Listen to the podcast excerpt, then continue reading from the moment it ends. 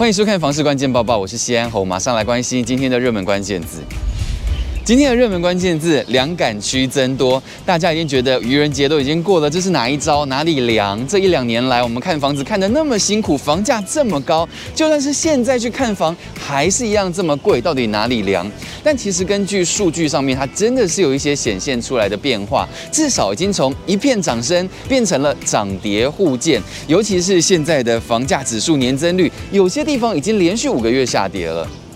以最新二月的清华安富房价指数来说，全台最敏感的新竹微跌百分之二点九，台北市、新北市整体来说虽然还是涨，但是只剩下微涨了。观察趋势线，双北地区有四个地方房价年变动率也连续五个月下跌，分别是台北市的北投区跟信义区，还有新北市的中和区与泰山区。而板桥区原本一月也是列为连四个月下跌，所幸在二月的时候房价小幅回弹百分之零。零点一六，但是还是属于凉感区。而每次提到房价，大家都很敏感。当然，这边指的下跌，不是只说那个扣扣那个金额本身它下跌了，而是指它的年变动率是下跌的。所以怎么说呢？它的涨势它还是一样是很贵的，只是它涨的状况已经开始慢慢的趋缓了。有没有可能也冷却了？房市专家张新民就分析了，双北四区房价已经连跌了五个月，其中北投区是有蛋白松动的现象，信义区推估则是因为追价买盘减弱，在盘整期，所以也难以吸引到资金的目光。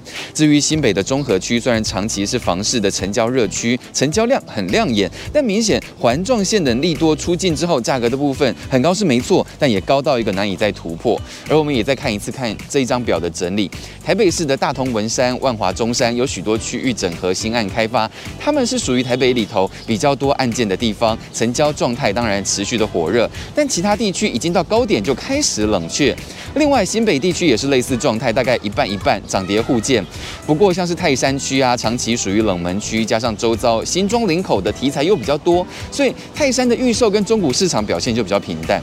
当然，三月份的数据我们要继续的观察下去。不过，有些地方已经连五个月下跌。那代表我们推估一下，它开始下跌的时间点是不是也是去年政府开始打炒房的时候呢？再加上除了打炒房的压力，现在又有升息的压力，所以也推估未来房价要继续往上冲的机会可能也不大了。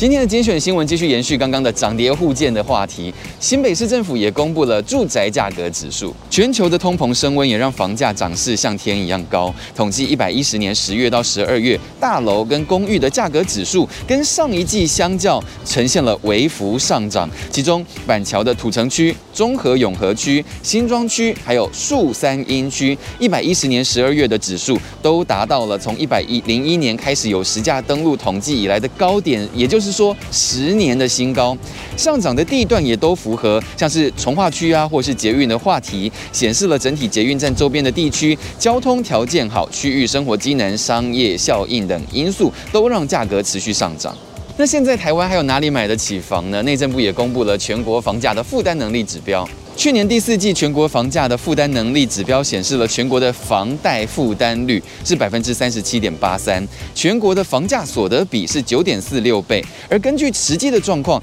房贷的负担率大概要小于百分之三十才算是合理的范围。而全国也只剩下基隆、嘉义县市、云林县、屏东县是没有超过百分之三十的，其他县市全部都超过了。而基隆市最新的房贷负担率百分之二十三点六六，房价所得比五点九二倍，都低于全国的平均，虽然还是要不吃不喝快六年才买得起基隆，但已经算是买房负担比较轻松的城市了。至于政府打炒房的最新进度，对于预售屋换约，现在又设定了一个可以排除特殊情形。平均地权条例的修正草案即将送立法院审查，本会期渴望三读通过，顺利的话，今年中就可以正式上路。而在禁止预售屋换约转售的部分，增加了例外的情形可以被排除，包括了像是买受人签约之后，如果遇到了重大变故，以至于没有办法缴款，也可以排除禁止转售的规定。而这个排除条款也会由内政部来公告。